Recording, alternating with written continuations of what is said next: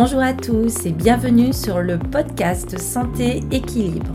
Chaque semaine avec ce podcast, je vous donne des outils, des conseils, des astuces et aussi de l'énergie pour améliorer votre santé et aller vers un corps sain et un esprit serein. Je suis Martine Bosque, ostéopathe, praticienne de médecine chinoise, auteur et coach santé bien-être. Vous pouvez me retrouver sur mon site internet www.equilibrenco.com. Alors mettez-vous à votre aise, installez-vous confortablement et c'est parti pour l'épisode du jour.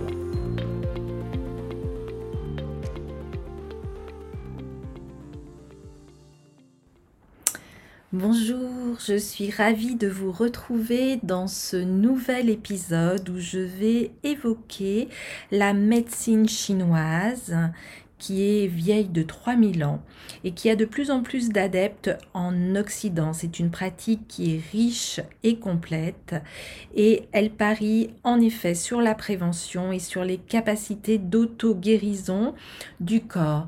Et j'évoquerai dans ce, cet épisode l'élément intersaison qui correspond à l'élément terre dans la médecine chinoise et dans les cinq éléments. Donc nous verrons les pouvoirs de la rate, du pancréas, comment euh, aussi euh, travailler sur les émotions et les et le psychisme de cette intersaison. Et nous verrons aussi les méridiens de la rate, de l'estomac, les maladies par excès ou insuffisance de l'énergie de la terre. Alors la médecine chinoise, tout d'abord, a trois grands principes. Elle est assez difficile à comprendre car elle traduit une vision du monde radicalement différente de la nôtre en Occident. Mais néanmoins, elle découle de trois grands concepts majeurs qui sont tout d'abord le chi ou l'énergie. Et c'est de ce chi dépend la bonne circulation de l'énergie vitale et donc du bon état de santé dans notre corps. Et cette énergie va emprunter un certain nombre de voies de circulation qui sont les douze méridiens. Alors le diagnostic et les soins de la médecine chinoise reposent sur une approche qui est globale, dans laquelle le corps et l'esprit, les émotions et l'environnement forment un tout indissociable. Et le troisième concept est le yin et le yang, c'est-à-dire que l'énergie fondamentale est présente sous deux polarités qui sont opposées mais aussi complémentaires. Le yin, qui est plutôt associé à la passivité, au froid, à la prénombre et à l'immobilité. Et d'un autre côté, le yang, qui lui est associé à l'activité, à la chaleur, à la lumière et à la vigueur. Et ces deux éléments, ces deux énergies doivent s'équilibrer. Et les différentes thérapies utilisées par les médecins traditionnels chinois découlent de ces notions. C'est-à-dire que si l'on tombe malade, c'est qu'il y a un déséquilibre énergétique entre le yin et le yang et que le chi ou l'énergie vitale circule mal dans le corps. Il faut donc rétablir l'harmonie pour préserver notre bien-être physique et moral. Alors, je vous euh, ai préparé un programme en ligne sur euh, cette euh, élémentaire et cette intersaison que vous pourrez retrouver dans le descriptif de cet épisode. Alors, quand on travaille avec la médecine chinoise, il va y avoir quatre outils principaux qui va être tout d'abord l'acupuncture, plus connue euh, chez nous avec la méthode des aiguilles. Il va y avoir aussi comme outil la pharmacopée ou les plantes chinoises, mais aussi la diététique et enfin l'exercice physique ou le qigong. Alors, cette euh, intersaison et l'élémentaire.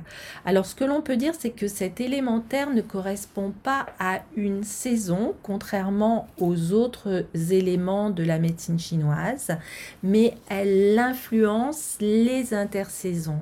C'est un des éléments qui est le plus important.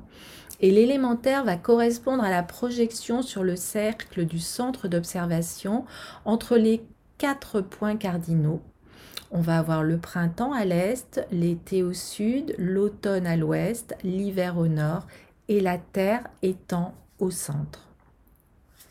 Donc cet élémentaire prend place à la fin de chaque saison pour permettre le passage en douceur d'une saison à l'autre. Elle correspond ainsi à la période qui se situe entre l'été et l'automne, ou ce qu'on appelle aussi l'été indien dans certains textes chinois. Elle est d'environ d'une durée de 18 jours, alors que les saisons sont environ de 72 jours.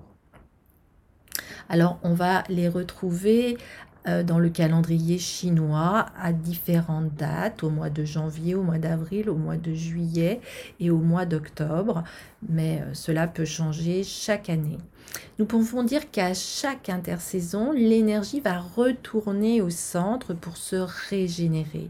Et cela se traduit dans le corps par une énergie qui va être très active dans la rate et l'estomac, mais aussi sur le plan mental par un haut pouvoir de réflexion.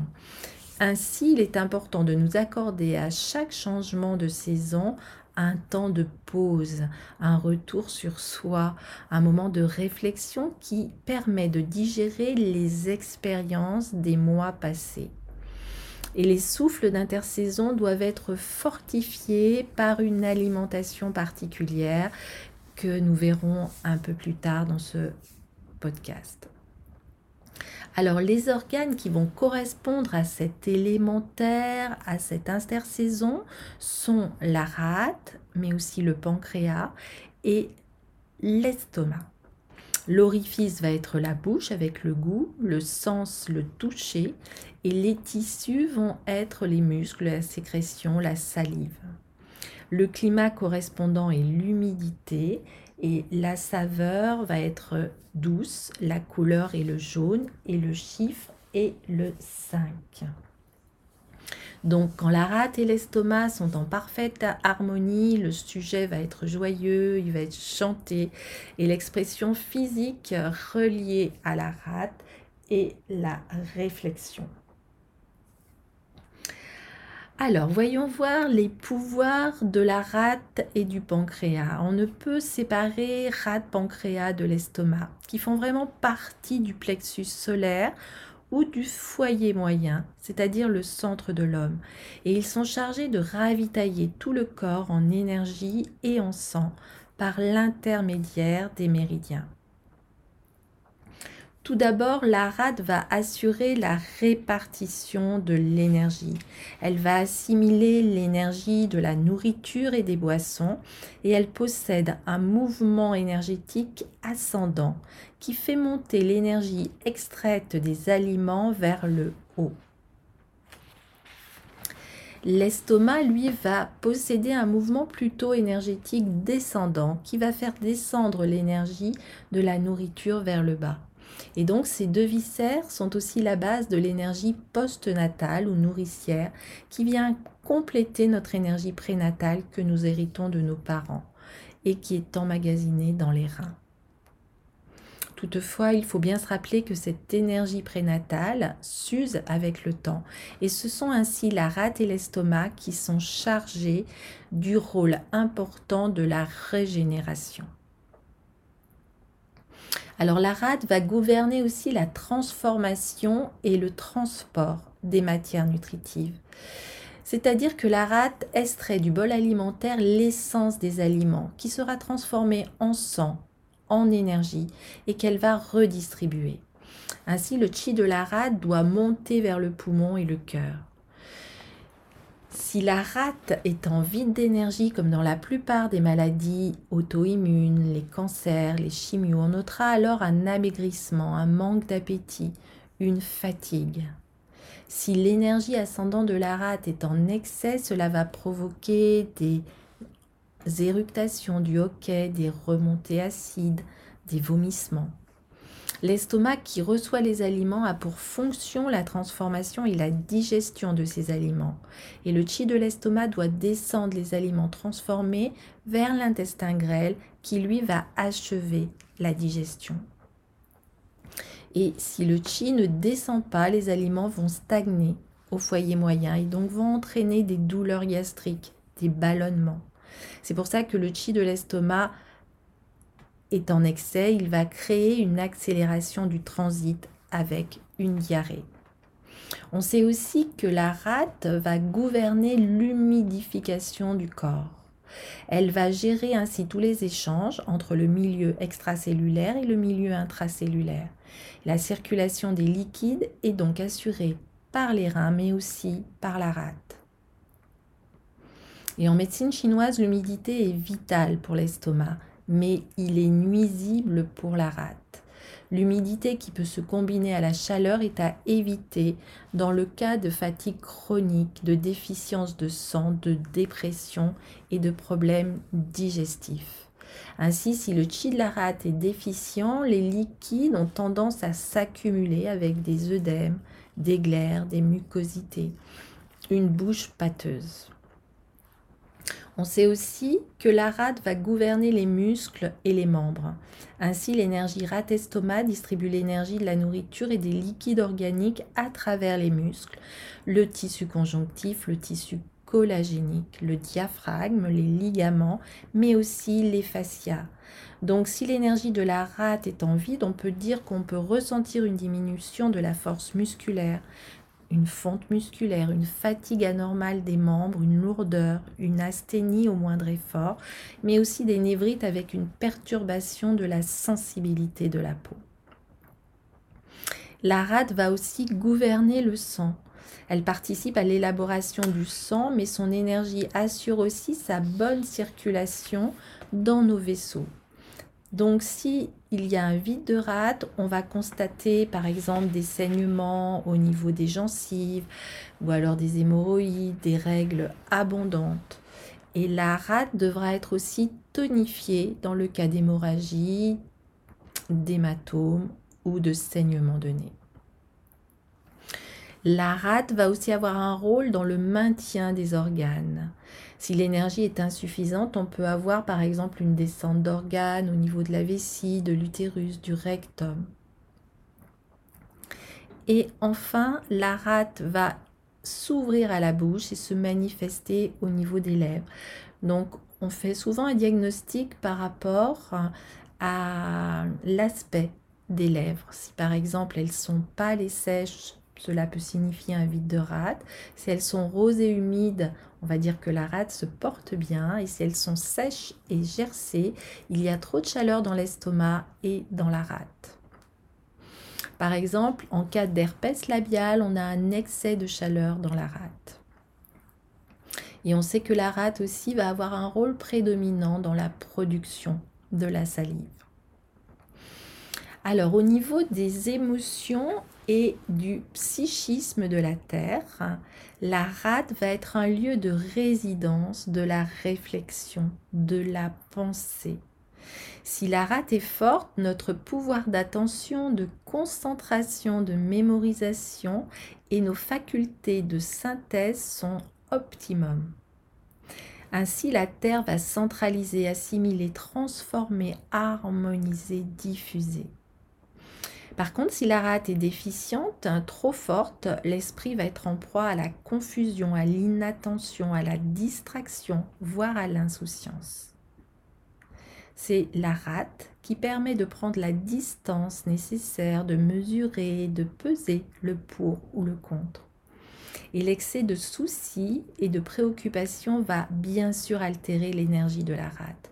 Quand on rumine trop sans trouver de solution au problème, quand on est en surmenage intellectuel, comme par exemple l'étudiant au moment des examens, c'est vraiment la rate qui en subit les conséquences. De plus, l'inquiétude, l'angoisse, le doute, le manque de confiance en soi, la rancune traduisent un déséquilibre des énergies de la rate et de l'estomac. D'où l'importance des pensées positives, de l'état de confiance en soi et aux autres, et le retour constant à l'instant présent. D'ailleurs, le plexus solaire correspond au troisième chakra, qui est le chakra pour se situer, pour penser, Il va permettre l'acceptation et l'intégration réfléchie de nos sentiments et de nos désirs. Et nous allons nous sentir ainsi éclairés, joyeux et ouverts à l'autre. Et s'il y a une désharmonie, la difficulté à se mettre en valeur et à se démarquer des autres, il y a la possibilité aussi d'un état dépressif, d'un besoin de contrôle, d'insatisfaction permanente et aussi la peur de dire non. Une hyperactivité dissimulera des sentiments et des émotions non digérées. Alors, je voulais aussi vous parler dans cet épisode euh, comment être bien, donc dans cet élémentaire, dans cette intersaison avec la diététique. Ce qui est important, c'est d'acheter des produits de saison, car l'aliment se trouve chargé des qualités énergétiques qui entrent en correspondance avec notre propre équilibre du moment. Ce qui est important, c'est de consommer en priorité tous les légumes qui poussent sous la terre, comme par exemple les carottes, les oignons, le navet, le poireau, ou juste les légumes qui vont être à la surface, comme le potiron. Il est bon de préférer aussi les produits de terroir, de la ferme, des produits biologiques. Employez le plus souvent des produits qui sont complets, comme les céréales, le pain, les huiles de première pression à froid et utiliser le moins possible des produits industriels qui sont dénaturés artificiels, ainsi que la diminution de votre consommation de sucre qui va augmenter l'acidité du corps. Le mode de cuisson est aussi très très important pendant cette intersaison. Il faut privilégier les cuissons à la vapeur ou en papillote, à l'étouffer ou dans un récipient en terre cuite sans matière grasse. Et dans la saison terre de 18 jours, le système digestif est le plus actif ou le plus déficient. Il faut donc pendant cette intersaison simplifier notre alimentation et l'alléger au maximum. Et retrouver pendant cette période un équilibre alimentaire. Le jeûne sera facilité à ce moment, ainsi que tous les régimes équilibrés qui ne doivent pas être source de stress ou de frustration. Au niveau de la diététique, ce qui est très important aussi pour la digestion et l'assimilation des aliments est la mastication. Il est important aussi de ne pas trop boire d'eau au cours des repas et surtout d'éviter l'eau glacée. On peut privilégier un verre de vin rouge qui va réchauffer la rate et humidifier l'estomac. Pendant cette intersaison, il est important de varier le plus possible l'alimentation en consommant des aliments de saveur douce qui ont le pouvoir d'harmoniser et d'équilibrer et de détendre, comme par exemple le riz, la poire, la date, la noix, les petits pois, les oignons, la carotte, la pomme, le miel, les lentilles, le maïs, la pomme de terre. Comme on l'a vu, la rate n'aime pas l'humidité. Il faut donc éviter les aliments froids qui vont entretenir l'humidité du corps.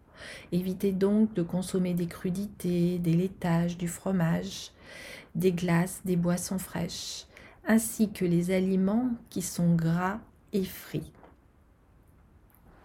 Et pour terminer, ce qui est très important aussi, au niveau de la diététique, de l'alimentation, c'est l'ambiance dans laquelle vont être pris les repas. Attention à ne pas manger trop vite, à manger dans une ambiance sereine et à bien mastiquer. Voilà, j'espère que tous ces conseils vous permettront de passer une belle intersaison, de pouvoir aussi vous régénérer, vous recentrer, ce qui est toujours très très important, et de travailler vraiment euh, euh, cette intersaison entre chaque nouvelle euh, saison. Si vous voulez aller un peu plus loin, Euh, je vous conseille donc mon programme en ligne où je vous montrerai des automassages, des mouvements de Qigong, mais aussi de la méditation, où je vous explique un peu plus aussi euh, le rôle des méridiens au niveau de la rate, du pancréas et de l'estomac. Je vous souhaite une très très belle énergie et je vous dis à très très bientôt pour un nouvel épisode. Et vous pouvez retrouver aussi dans mon livre La médecine chinoise qui a été publié aux éditions Marie-Claire tous les autres éléments, les cinq éléments correspondent aux différentes euh, saisons euh, au niveau de la médecine chinoise. Voilà, belle énergie pour vous, prenez bien soin de vous et à très très bientôt.